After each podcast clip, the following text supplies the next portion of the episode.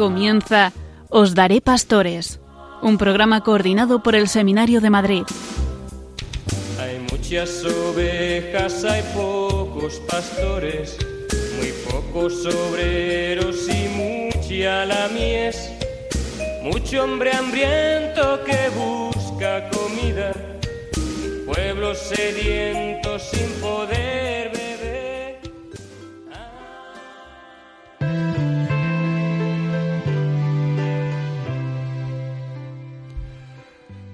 Como el Padre envió al Hijo, así el Padre envió a los apóstoles diciendo, Id y enseñad a todas las gentes, bautizándolas en el nombre del Padre, y del Hijo, y del Espíritu Santo, enseñándoles a guardar todo lo que os he mandado. Yo estoy con vosotros todos los días hasta la consumación del mundo. Este solemne mandato de Cristo de anunciar la verdad salvadora, la Iglesia lo recibió de los apóstoles para cumplirla y llevarla hasta el fin de la tierra. Por eso la Iglesia se ve impulsada por el Espíritu Santo a cooperar con todos los medios para que se cumpla plenamente el designio de Dios, que estableció a Cristo como principio de salvación para todo el mundo. Esta enseñanza de la Constitución del Vaticano II sobre la Iglesia nos recuerda nuestra propia vocación y nos sitúa para disfrutar más del programa de hoy. Esta noche contamos con la presencia de dos seminaristas que compartirán con nosotros sus experiencias de verano. Han tenido el privilegio de estar de misión durante un mes y con su testimonio no solo pasaremos un buen rato, eso seguro, sino que además nos harán partícipes de los frutos de evangelización que hemos realizado a través de ellos. Y como siempre, comenzamos el programa poniéndonos en presencia del Señor.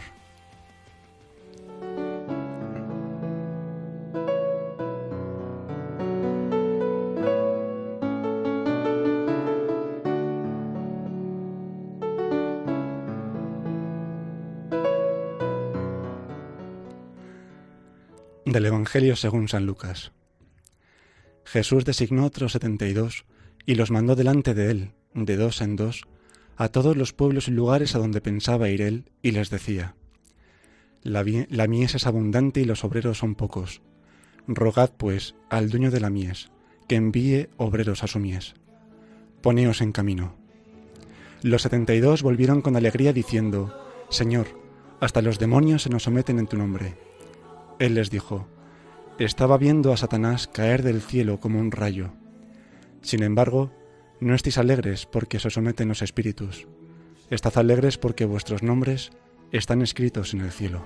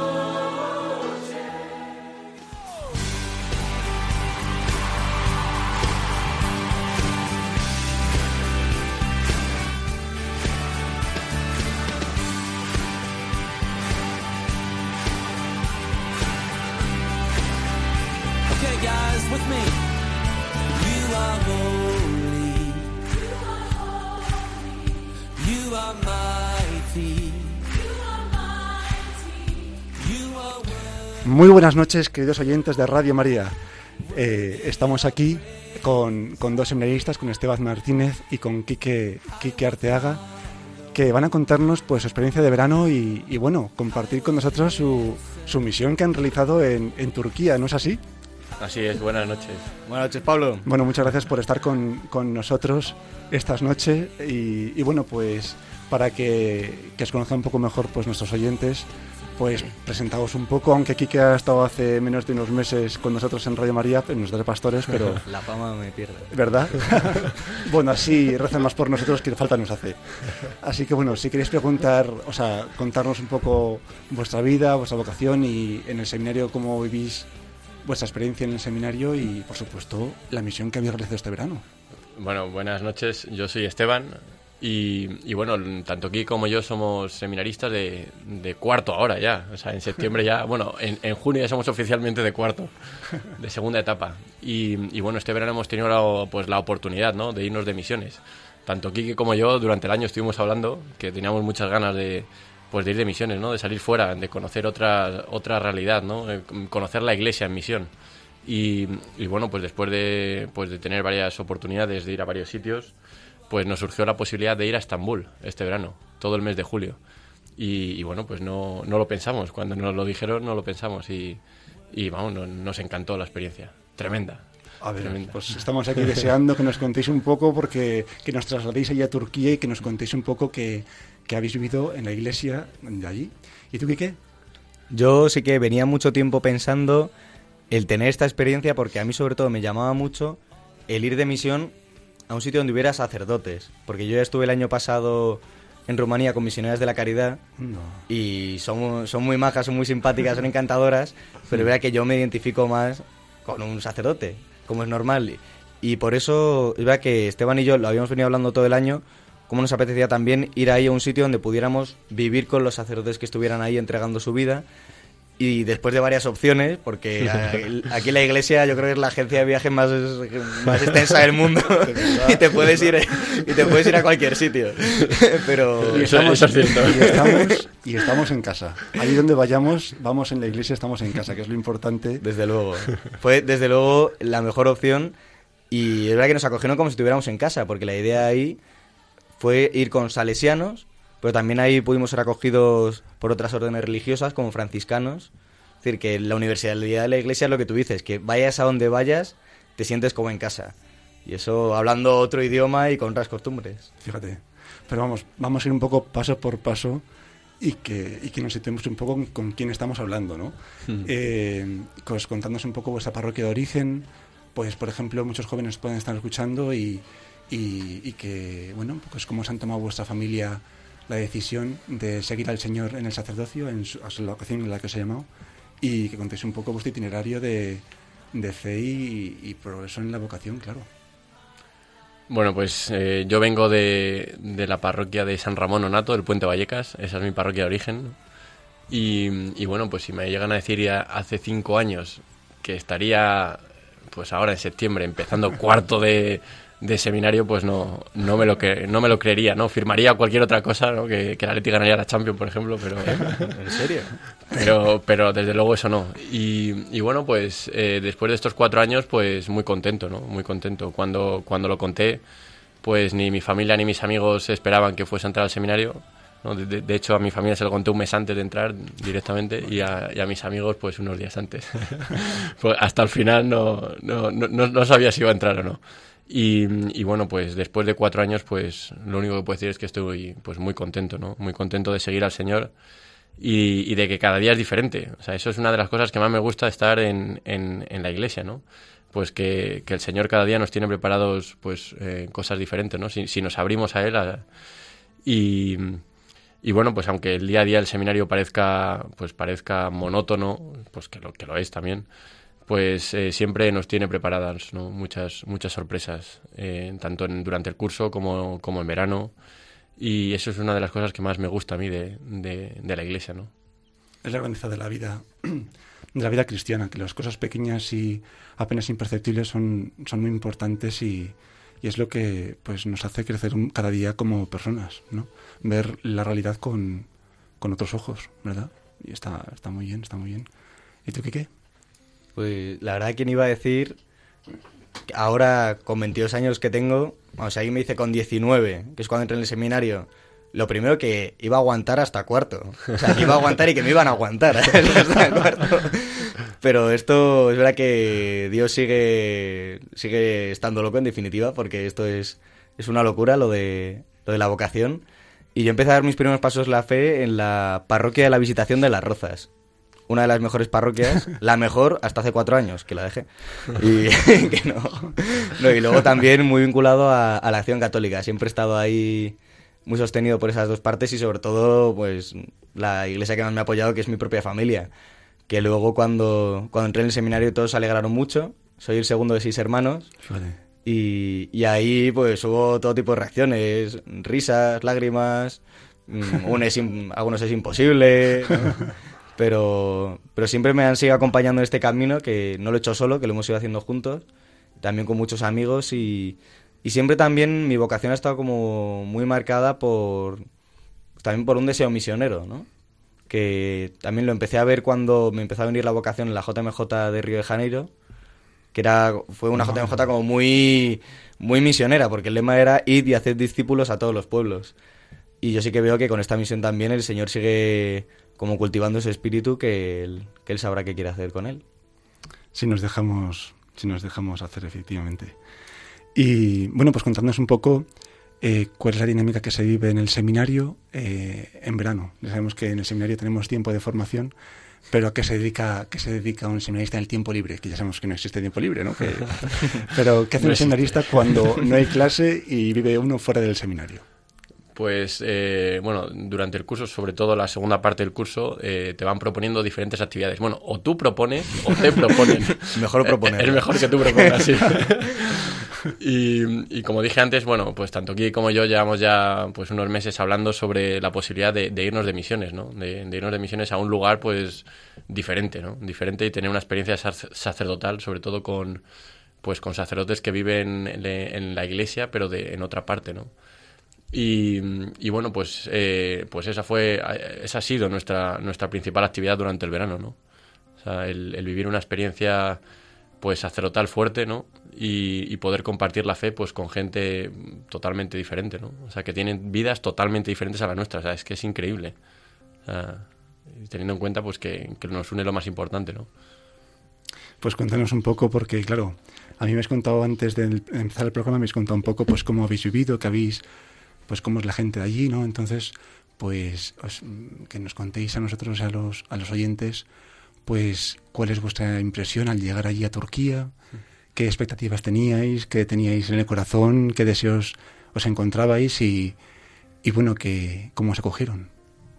Yo ahí llegué sobre todo muy abierto, porque no sabíamos muy bien a lo que íbamos. Más o menos se la habíamos vendido un poco al formador, como que estaba pensada, pensada la misión, pero, pero era la primera vez que iban seminaristas a, a, este, a esta misión y íbamos sobre todo eso, con, con el corazón muy abierto a lo que nos pudiera, nos tuviera reservado el Señor. También estaba todo muy rezado, porque decíamos, no sabemos a lo que vamos, pero lo que tenemos claro es que esto, esto es del Señor. Entonces, también, el ir a un país como es Turquía, también tenía su- sus peculiaridades, porque, por ejemplo, nos dijeron que no lleváramos cruz en el cuello. Ya.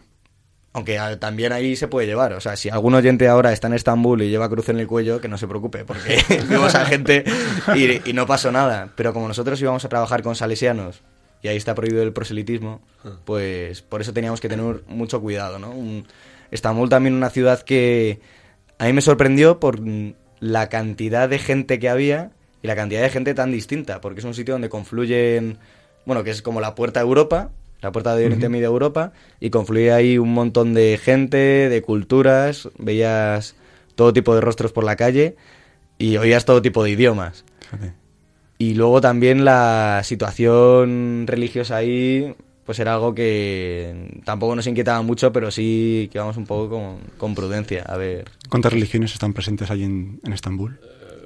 Principalmente la musulmana. o sea, y luego ya, pues al- eh, alrededor de eso, pues también tenías sobre todo cristianos, ¿no? Cristianos de, de diferentes ramas, pero, pero sobre todo los musulmanes. O sea, de hecho es lo único que está permitido, por así decirlo. ¿Y qué tal la relación ahí entre, entre la gente? Porque me imagino que habrá incluso a lo mejor familias, miembros con diferente confesión, o cómo es la convivencia allí entre, entre la gente del día a día.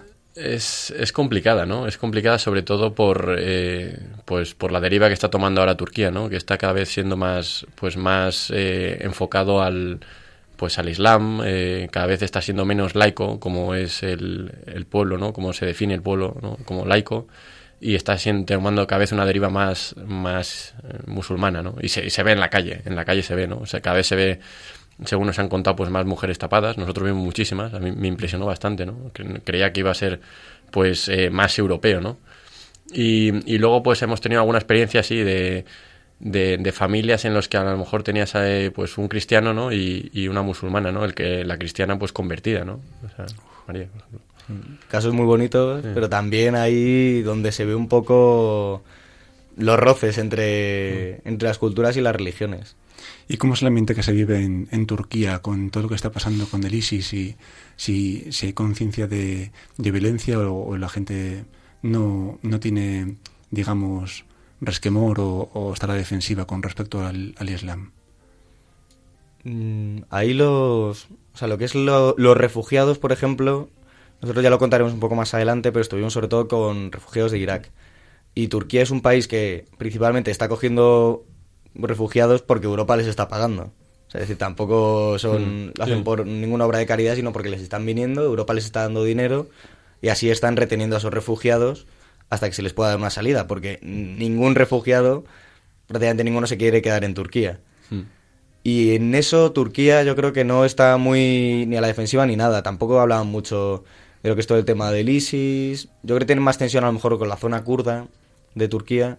Pero también es verdad que en la zona que estuvimos, que es Estambul, es como un sitio muy singular de Turquía. O sea, Estambul no es Turquía. Es como una ciudad mucho más abierta, abierta sí. europea, más pero luego zonas como Ankara o mm. el sur, Éfeso, todo eso es más, más complicado, más musulmán y más asiático. ¿Y los refugiados que son acogidos en Turquía, eh, qué confesión tienen o hay de todo? Hay de todo, hay de todo. Nosotros estuvimos con, con los salesianos, ¿no? que los salesianos allí tienen un, un oratorio y, ahí acogen a, pues, a refugiados de todo tipo. No preguntan la confesión, ¿no? simplemente pues que quieran estar ahí en el oratorio. Y, bueno, había de todo, o sea, cristianos, musulmanes, sobre todo había cristianos, ¿no?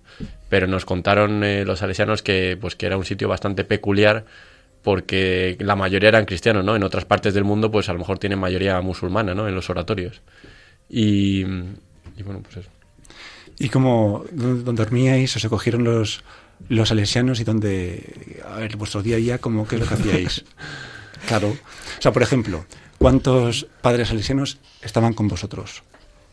Con nosotros, la comunidad a la que fuimos eran tres salesianos. Mm. Eran tres salesianos. Uno era español, Ahí, orgullo. El padre Andrés. El padre Andrés, luego el padre Nicola era italiano y el padre Jackie era de Haití.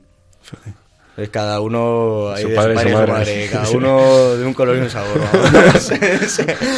A lo mejor no están oyendo los tres, ¿eh? Así que... Y... Pues saludos desde aquí. saludos, padres. Pero nosotros dormíamos con una comunidad de franciscanos, eh, hermanos, hermanos menores, que estaban ahí en la calle en la calle principal de, de, Estambul, lo que sería aquí la calle Preciados, ellos están en todo el medio. en una de las calles que salía de, de la plaza Taksim, por si alguien conoce Estambul, ¿no? No, está muy bien, está bien. Y una... Vamos, estuvimos en una casa Eso. donde nos acogieron los franciscanos y sobre todo lo que hacíamos ahí era más dormir, celebrar la misa con ellos por la mañana, rezar, pero la mayoría del tiempo era fuera. Teníamos media hora andando de la casa de los franciscanos a la de los salesianos uh -huh. y ahí ya el, en el oratorio salesiano y su casa hacíamos casi toda la actividad. ¿Qué actividad hacían los salesianos y los franciscanos? Claro, porque no se puede hacer misión. Quiero decir, no, una persona que va a Turquía no puede decir que no. va de misión, ¿no? O sea, la, la, la, palabra misión estaba prohibida. De hecho, a nosotros nos dijeron no digáis que venís de misiones, ¿no? Porque en, en Turquía el gobierno la asocia a espía a Occidente, entonces a espía. Entonces la palabra misión está prohibida allí. Madre mía. Éramos espías. ¿Con licencia para matar? no la hemos utilizado. bueno, y entonces, eh, ¿qué, ¿qué, papel tienen los, los salesianos y los franciscanos en una ciudad como Turquía? Que se encuentran, cada vez que se levantan, que se pueden encontrar unos religiosos en una ciudad como Turquía. Es una... Uy, como Estambul, perdón. es una atención que yo creo que sobre todo requiere tener lo primero como una visión muy amplia de lo que es la fe, lo que es la iglesia y lo que es también llevar el evangelio.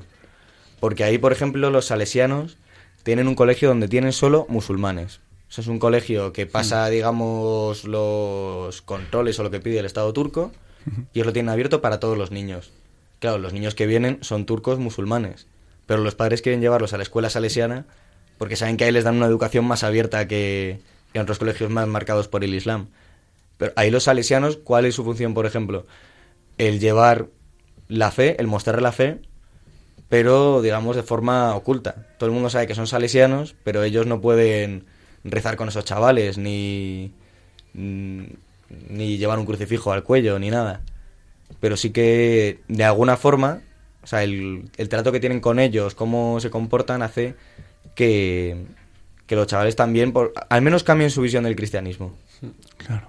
O sea, sobre todo lo que tienen ahí los salesianos es presencia. O sea, muchas veces no pueden hacer otra cosa, ni hablar siquiera.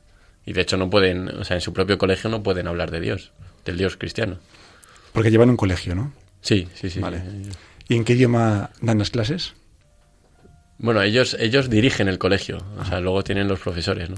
O sea, y- y No, hay un salesiano, por ejemplo, que sí que da clase. Que el Father Jackie, que ya había aprendido turco muy bien y daba clase sí, de, de alguna cosa, me suena. De, que sí, que yo, yo creo que sí. A mí no me Pero suena. bueno, sobre todo, e, es, es el director, el Father Jackie es. es Hemos estado en otro capo, sitio diferente. capo, sí. ¿Y vosotros qué hacíais? A ver, contadnos. Pues nu- nuestro día a día, eh, o sea, sobre todo era por, eh, o sea, el, el estar con los refugiados era por la tarde, ¿no? O sea, por la mañana teníamos unas mañanas un poco más libres, quitando las últimas semanas, ¿no? Que, que nos enmarronaron ahí un poco. ¿Por qué? ¿Por qué? Porque, bueno, no- nos pidieron una cosa que, que era pintar aulas, ¿no? Del, del oratorio, ¿no? Horrible. Y, y- y- no, no, era una cosa, fue una cosa muy bonita. Lo que pasa es que tuvimos un problema en un aula y, y nos llevó más tiempo de lo que pensábamos. Bueno, aventuras varias, ¿no? De pero, pero sí, merece la pena, merece la pena. Fue muy bonito. Y, y sobre todo, bueno, por las mañanas las teníamos un poco más libres, ¿no? Y, y por las tardes, ¿no? Que era, era cuando empezábamos el, el campamento de verano con los chavales, ¿no? Campamento. O sea, empezaba más o menos de una y media a dos empezaba, a las dos empezaba oficialmente, ¿no? A, a partir de la una y media empezaban ahí los chavales. Y luego era hasta las cinco y media, más o Cinco menos. media, sí. sí. Y estábamos con ellos jugando, haciendo juegos. O sea, juegos que, que preparaban los, los profesores, ¿no? Nosotros éramos animadores. ¿Cuántos Un niño más. Me lo creo. Niños grandes. ¿Cuántos, ¿Cuántos ibais? ¿Cuántos seminaristas? Porque claro, no hemos podido ir, no habéis podido venir todos. Éramos cuatro. Cuatro seminaristas. Otro más de nuestra comunidad, Pablo, y, y otro de, de segundo, Fernando. ¿Y cómo os comunicabais, por ejemplo, con los niños? Pues ahí les enseñan a la mayoría inglés. Porque como ellos luego van a ir a Estados Unidos, Canadá o Australia, cuando les den el visado, Ah. en la escuela sobre todo los salesianos intentan enseñarles inglés. Y más o menos, pues hay como en cualquier colegio distintos niveles. Con alguno podías mantener una mínima conversación entre su inglés malo y el nuestro peor, pues nos intentábamos entender. Y m- más o menos con eso. Luego, alguna palabra básica en árabe sí que aprendíamos. Hombre, y de Para- turco, claro. ¿Ah, sí? Para hablar Claro, con la gente. Por supuesto, yo podría mantener ahora una conversación con un turco. Por lo menos para regatear precios, ¿no? En los Hombre, mercados. todo. eso es lo primero que aprendimos. Primera lección, kachbara es cuánto cuesta, por ejemplo. No está muy bien. es importante saberlo. En turco. Sí, sí, turco, en turco. ¿Y en árabe? En árabe solo sabemos palabra. decir hola. Allah esta jala. Entonces, No, con, no, estas, no, no es así, con ¿eh? este rudimento... os, entendíais con los, con los niños. Un poco de seriedad, por favor, ¿eh? Os entendíais con los niños, ¿no? Sí, O, sea, o sea, en, en teoría hablábamos con ellos en inglés, ¿no? Y sobre todo cuando estaba el sacerdote, que era el sacerdote español, el que llevaba el oratorio, ¿no? Pues se, se hacía todo en inglés y luego se traducía al árabe, ¿no? Por, por sobre todo por los chavales que no, pues que no controlaban mucho el idioma. Pero en cuanto desaparecía un poco el, el sacerdote español, nos, nos lo ponían todo en árabe, ¿no? Y, y no había traducción ni siquiera al inglés. Entonces era un poco complicado. No se entendía nada, vamos. Más o menos, también, cuando necesitábamos decir algo a un niño de forma muy clara, llamábamos a un educador, se lo decíamos en inglés y él lo traducía. Mm.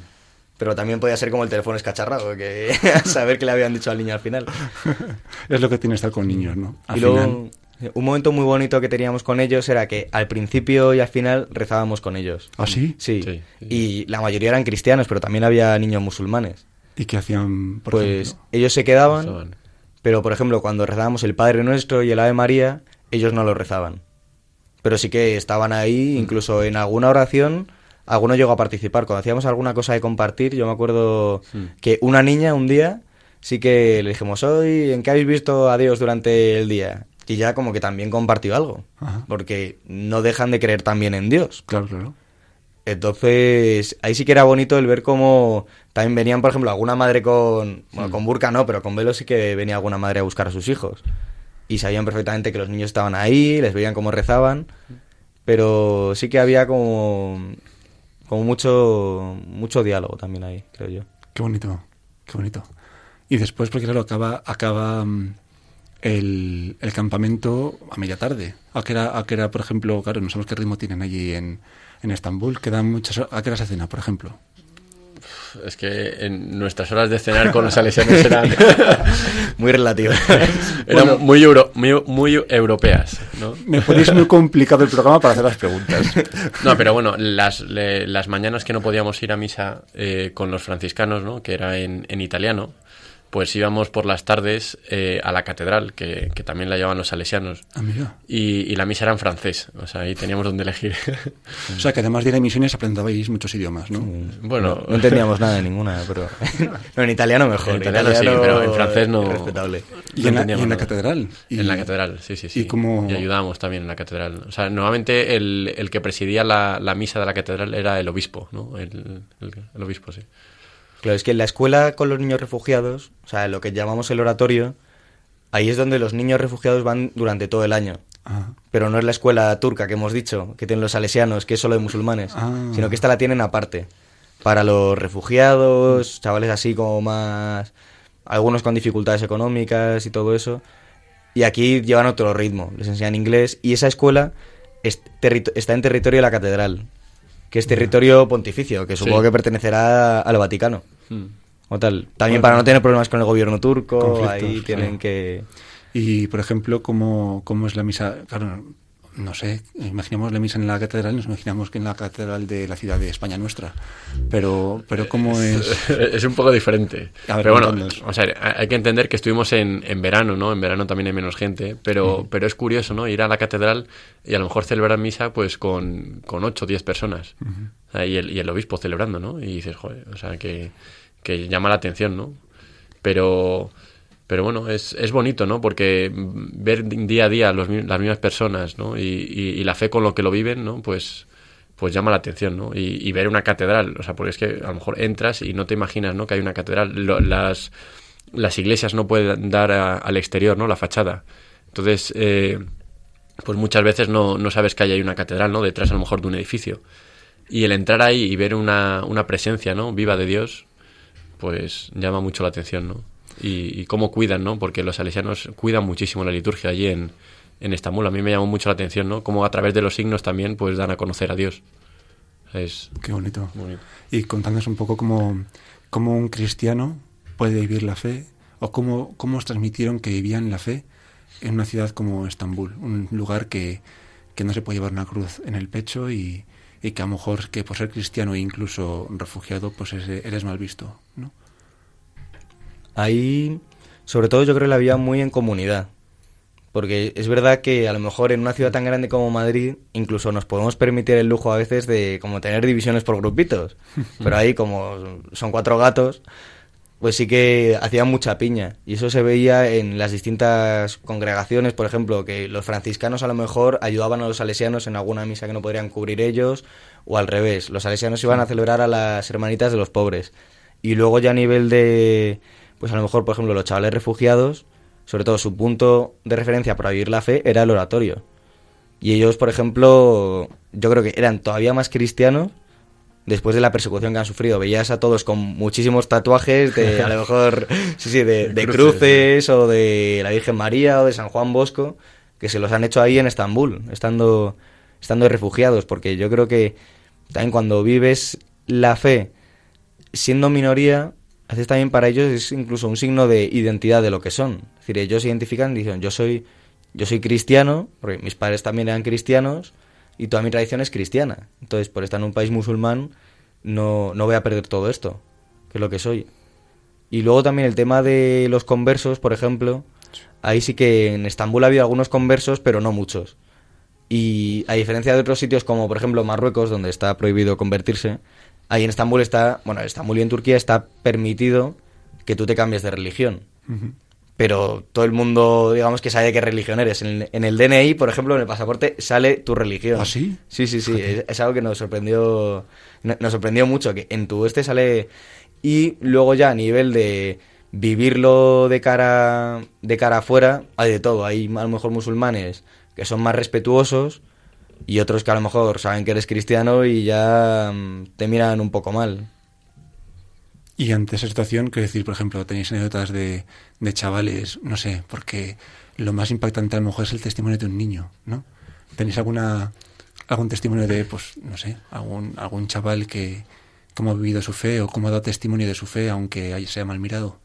O sea, estando allí, por ejemplo, eh, cuando nos dijeron desde aquí eh, que no podíamos viajar con cruces, por ejemplo, crucifijos y cosas de esas, o sea, sobre todo nos lo dijeron más por ellos que por nosotros, ¿no? Pues nosotros como europeos, pues no vamos a tener ningún problema, ¿no?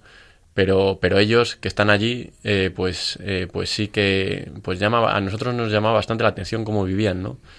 ¿Por qué? Porque primero están estigmatizados por ser refugiados.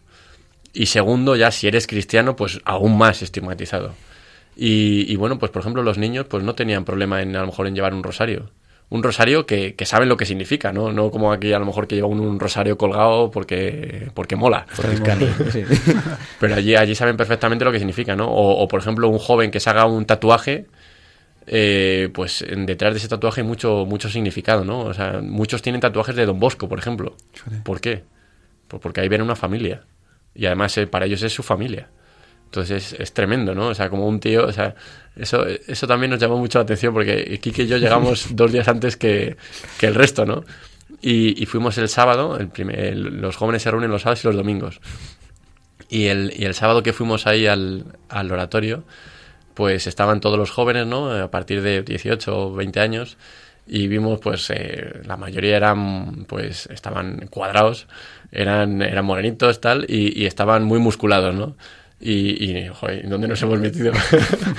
nos llamó mucho la atención, pero luego les ves a esos pues con, pues con cruces, ¿no? O sea, una, una cruz tatuada, pues, o un rosario, o, una imagen de Don Bosco. Y, y luego pues ves eh, o sea, esa sensibilidad que tienen y, contrasta mucho, ¿no? Contrasta mucho. Pero, pero por estar ahí en un país eh, musulmán no dejan de vivir la fe es como ha dicho Kike antes, pues es que hay algunos que dicen que, que incluso pues eh, han aprendido más el significado de, de, lo que es vivir, ¿no? La fe. Y llama mucho la atención. A nosotros aquí que no tenemos ningún tipo de problema por ir con un rosario por la calle o por ir a misa, y allí, o sea, es tan complicado que te hace replantear muchas cosas, ¿no? De, lo bien que vivimos aquí en Europa. Lo bien que vivimos, o sea, lo bien que nos dejan vivir. Pero, pero claro, mm, es un examen de conciencia lo que nos estáis diciendo, ¿no? Que cuántas veces yo el primero, pues, o no digo que soy cristiano por miedo a, a que me digan, vamos, en la universidad o, o en el trabajo o en ningún sitio, ¿no? Que a lo mejor, pues por vergüenza, simplemente por vergüenza. Y, y ver cómo hay cristianos hermanos nuestros que, que se exponen públicamente a un, a un peligro real, ¿no? Sí. Y, y no tienen miedo a, pues llama mucha atención. Sí, a mí me llamó mucho también la atención es un caso concreto, un chaval con el que estuvimos mucho tiempo y nos hicimos muy amigos que se llamaba Allen, que él era de, de una ciudad de Irak, no sé si era, no, no, no era Bagdad, era otra ciudad también importante, y, y que él en su escuela nos contaba que de pequeño él era el único cristiano. Joder, de, de 3.000 chavales, el único cristiano. Entonces, claro, recibía hasta palizas por ser cristiano. ¿Ah, sí? El y luego, y por eso él decía, a mí me han pegado por ser cristiano, pero esto es lo que soy y lo que voy a seguir siendo, ¿no? Y si me golpean, pues pues da igual, pues me, defenderé, ¿no? Y luego a su familia tuvieron que salir de su ciudad por, por culpa del ISIS. Es decir, que también, como que traía también una, una historia donde ahora yo creo que es el sitio donde está menos perseguido, en Estambul. Pero sí que... Y todos también traían muchas historias parecidas.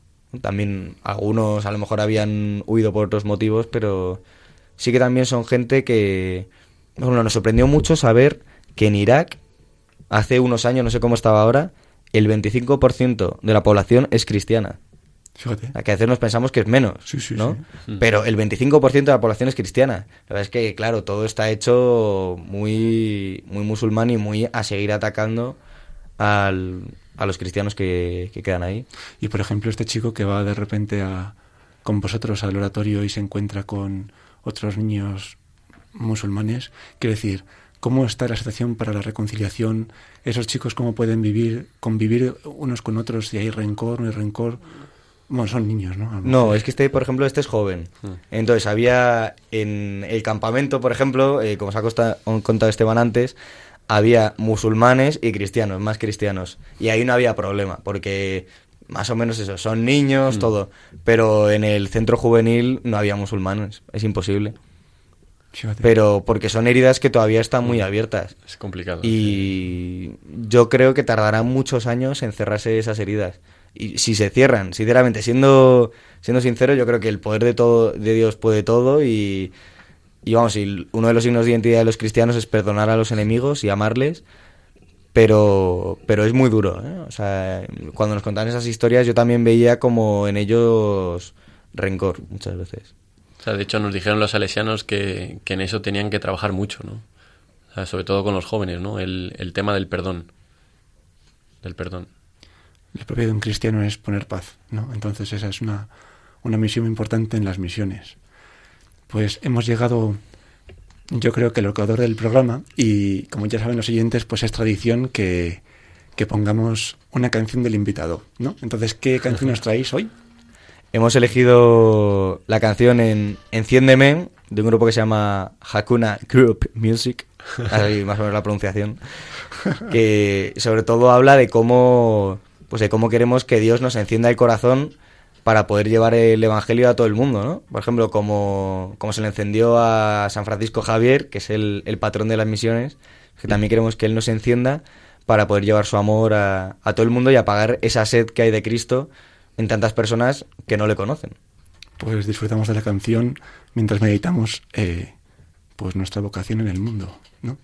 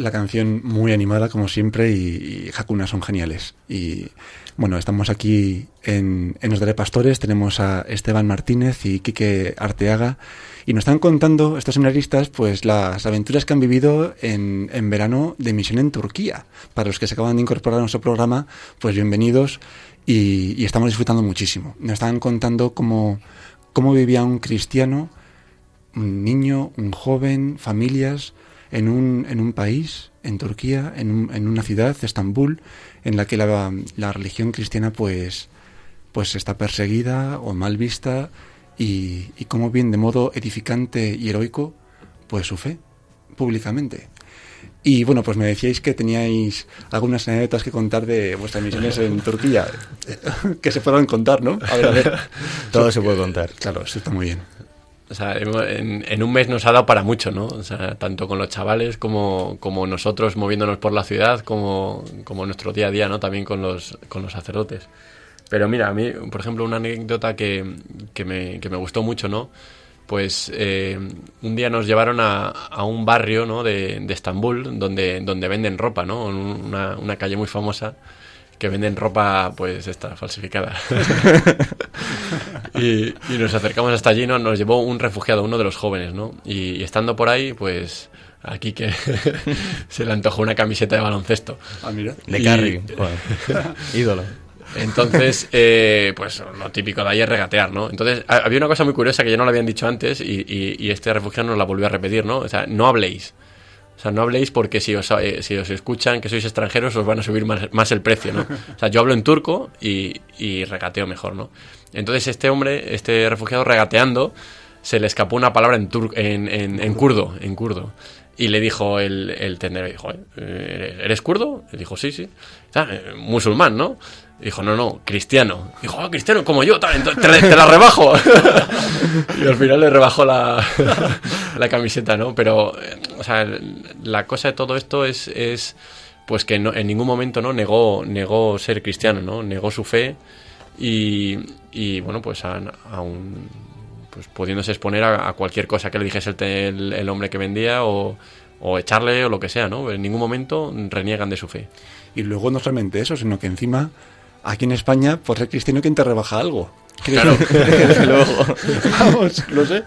Pero, pero pues eso, cómo viven la fe y cómo, cómo viven lo que decís antes, ¿no? Una, una fraternidad que son, son una familia, ¿no? Aunque no se conozcan de nada, pues se tratan como, como una familia. Y eso es muy bonito. Es muy bonito que, pues está bien que no lo contéis para que aprendamos un poco que a veces se nos olvida a nosotros que ser cristiano, ¿no? Y que implica. Tienen un sentido muy, muy grande de familia, ¿no? O sea, todo lo que es engloba el, el- el ser cristiano, pues todo ello lo tienen muy, muy arraigado, ¿no? En ese sentido fue muy bonito como a nosotros también, digamos que nos metieron en su familia. Porque desde que llegamos nos acogieron súper bien. Además a nosotros, que yo digo, o sea, desentonábamos mucho. Sobre todo al principio, luego ya empezamos a hacernos más al ambiente. Pero nos acogieron como si fuéramos sus hermanos desde el principio. Nos invitaron a, a comer de su mesa. Incluso a jugar al fútbol también, porque dos días organizaron un partido en su barrio, que era el barrio refugiado, Curtulús, para que... O sea, que es un barrio um, al que parece un poco chungo, ¿vale? O sea, no... O sea, no, no hay nada comparable en Madrid con, con Curtulus. no, no. Gracias a Dios. I- íbamos, íbamos solo, solo acompañados de refugiados ahí. Pero fue bonito el ir acompañado por ellos, ver también la zona en la que vivían y jugar también un, un partido de fútbol que es algo que une mucho. Y además encima España había ganado a Irán, que son sus vecinos, que se un poco mal, y que eso todavía Sois cómplices. unía más, éramos cómplices del asesinato. Está muy bien. Pues queríamos decir también que, mm, bueno, la campaña de Radio María, hablamos de, de conversiones en, en Turquía, hablamos de vivir la fe de modo auténtico y, aquí en España también ocurre, ¿no? Que hay conversiones por el testimonio de cristianos públicamente, ¿no? En el ambiente de trabajo, de estudio, la familia, en las casas. Y, y como has dicho que estamos como en casa, allí donde vayamos, pues estamos como en casa cuando vamos con la iglesia. Pues recordar a todos nuestros oyentes la campaña de, de Radio María, de Vuelve a casa, ¿no? Y sobre todo pide. Como bien sabéis, es una campaña que, en la que se recogen todas nuestras intenciones de, de los oyentes y se envían a, a religiosas para que recen especialmente por las intenciones que les enviemos. Entonces, como ya sabéis, recuerdo la, la- la página web, podéis enviar vuestras intenciones a pide.radiomaria.es o a través de la web www.vuelveacasa.es. Y, y bueno, pues seguimos aquí en, en Turquía, ¿verdad? Volvemos a Estambul. es, una, es una maravilla que, que nos, nos podéis trasladar allí, ¿no? Y yo he pensado muchas veces cuando preparaba este programa que que qué bonito es que cuando un cristiano va a hacer una misión particular en nombre de Cristo, pues lo hacemos también nosotros, con, con ellos. Entonces, bueno, pues, pues allí hemos estado con vosotros. Contando más cosas. A ver, por ejemplo, como cosas culturales de Turquía. Yo no he estado nunca en Turquía y quiero conocer Turquía, entonces... Bueno, eh, ¿cómo- sí. Yo recomendaría sobre todo una tienda donde venden camisetas a menos de 2 euros. Mira, es, es broma. Pero es que es uno de los sitios que visitamos más, la Sa- verdad. Saludos a Jaquín desde aquí. Saludos a Jaquín y a su hijo también. Y, y también de... Nosotros, sobre todo cuando podíamos hacer turismo, era alguna mañana que teníamos libre. Sí. Y aprovechamos a ver, por ejemplo, Santa Sofía, Santa que Sofía. Oh. es un pedazo sitio que mucha gente se cree que es ahora una mezquita, pero no, es, No lo lo es. tienen como un museo. Mm. La mezquita es la que está enfrente, que es la mezquita azul, porque ya sabéis que Santa Sofía fue en tiempo catedral de Constantinopla, en otros tiempos fue mezquita. Y ahora mismo es museo, desde que Mm. Turquía es un estado laico. Y la podemos visitar y impresiona. Impresiona sobre todo el pensar que, que esa ciudad, que es tan plagada de mezquitas y minaretes, fue la antigua Constantinopla. Que cualquiera que haya estudiado un poquito, pues sabe que ha sido catedral del Imperio Romano de Oriente. O sea, catedral, no capital. No sé ya qué. Una, No, no has estudiado mucho. No, no he estudiado. una sede pa- patriarcal Gracias, de, Maga. una sede patriarcal de, de la cristiandad antigua es un baluarte, un, un bastión de, de la fe cristiana que, que, bueno, pues tenemos que recuperar, ¿no? No, no a la base de fuerza, sino a la, fase, a la, a la, a la fuerza de santidad, ¿no? Que es como se, se conquistan los corazones, se conquistan ciudades para que ardan en el amor de Cristo. Y, y bueno, contándonos un poco también que cómo es la convivencia, tener la suerte de haber estado con compartido tiempo con, con no religiosos, ¿no? Pues tampoco es habitual que uno pueda, pues un poco compartir un tiempo con, con una comunidad religiosa de unos sacerdotes que, que nos ha dicho que son, son poquísimos, con mucho trabajo, que llevan un oratorio, un colegio, la catedral, mil historias, ¿no? Que pues están desgastando su vida y, y luego pues tienen que recuperar fuerzas en la oración y en la vida comunitaria. Pues contándonos un poco cómo habéis respirado de, de estos padres. O sea, es, cuando llegamos ahí y nos cuentan su día a día, vemos que son solo tres y decimos, ¿cómo es posible, no? O sea, ¿cómo es posible que tres personas lleve tantas, lleven tantas cosas, no? O sea, efectivamente llevan el, el oratorio que tienen, el colegio, la catedral, son capellanes de las Hermanitas de los Pobres, también llevan una residencia y la misa en español, eh, pues también la, la, la celebran ellos, ¿no? Y, y todo eso, pues con, con las diferentes actividades pa- pastorales que tienen, ¿no? De, de confesión, de, de dirección espiritual. Y, y dices, joder, como tres personas, tres religiosos, pueden englobar tanto, ¿no? Pues, eh, pues es increíble. Un misterio. Sí, es un misterio. Pero llama mucho, mucho la atención, ¿no? Cómo eh, se desgastan, ¿no? Porque es que o sea, están todo, el- todo el día, ¿no? Mañana, tarde y noche desgastándose ahí por, por los demás, ¿no? O sea, ellos, pues, los únicos momentos ahí más, más tranquilos que tienen, pues son los momentos que tienen de oración y, y los momentos que tienen ellos en comunidad, ¿no? De, a lo mejor después de, después de cenar un rato, pero es que están continuamente, ¿no? Haciendo, haciendo cosas y, y, bueno, pues algunos son algunos más mayor que otros, ¿no? Y, y aún así, o sea, una persona, pues a lo mejor como, como don Andrés, que pues que tiene problemas del corazón, por ejemplo, y está de un lado para otro y, y que debería estar descansando, pues es que es increíble, ¿no? O sea, cómo, cómo se desgasta, cómo, cómo lo vive, cómo, o sea, cómo está con los chavales, ¿no? Cómo, cómo se pone a jugar con ellos y dices, oh, es, es tremendo, ¿no? Cómo coge el balón de baloncesto sin poder hacerlo, lo coge y se pone a jugar ahí con los niños y echa unas canastas, ¿no? O sea, es que es, es espectacular. También, pues, qué importante es que pues os agradecemos mucho que nos deis a conocer a estos sacerdotes para que recemos más por ellos, ¿no?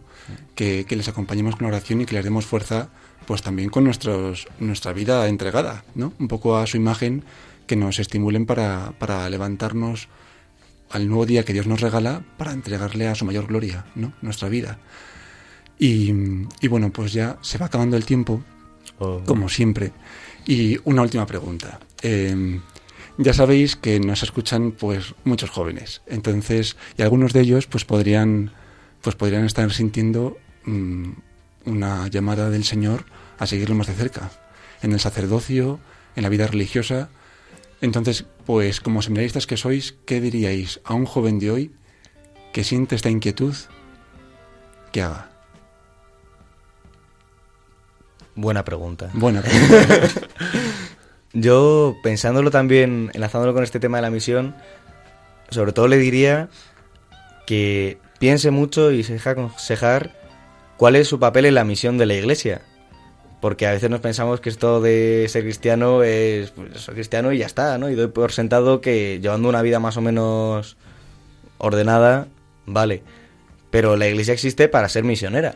Entonces todos tenemos un papel en, en nuestra, en nuestra posición en la iglesia. Entonces, yo invitaría a que se preguntara de qué manera Dios le está pidiendo hoy que, que sea misionero. A lo mejor puede ser en, en su familia, ¿no? O puede también estar recibiendo una llamada a algo más concreto. Y también le diría con esto, con, justo con lo que comentaba Esteban, que Dios no, no decepciona para nada. O sea, hemos conocido salesianos que llevan años de entrega al Señor y muy felices. O sea, y súper felices. Y se lo preguntamos, por ejemplo, a este salesiano, Andrés, de en algún momento, como te has pensado, te has arrepentido, y decía, para nada, yo con esto he sido feliz, siempre con el Señor. Y también ves que donde va Él hay vida. Que estos chavales también pueden estar en un oratorio porque ha habido una persona que un día dijo un sí al Señor y se consagró a Él. Y eso vale más que el Mundial. pues donde va uno como él hay vida, la, la fecundidad de, del sacerdocio, ¿no? que, que es precioso, un misterio, pero precioso. Pues concluimos aquí nuestra oración, nuestro programa y lo hacemos con una oración a- al Señor y a la Virgen María para que, que nos ayude a vivir nuestra vocación en santidad.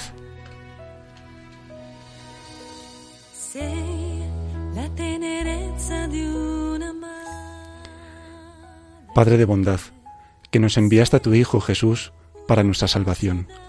Te pedimos que todos los bautizados sepamos responder a tu llamada. Fortalece con el fuego de tu Espíritu a todos los misioneros que en tu nombre anuncian el Evangelio.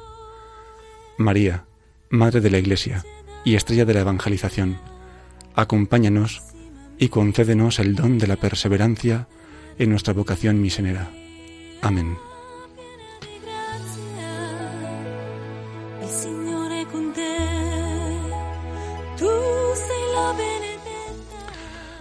Pues Esteban, Quique, muchísimas gracias por compartir con nosotros esta noche y, y vuestra experiencia en Turquía como misioneros.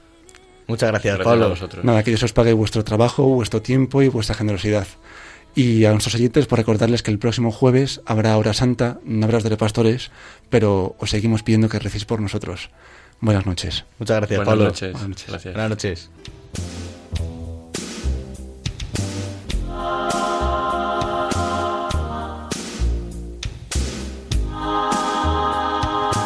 Y así concluye Os Daré Pastores, un programa coordinado por el Seminario de Madrid. Hay muchas ovejas, hay pocos pastores, muy pocos obreros y mucha la mies. Mucho hombre hambriento que busca comida, pueblos sedientos sin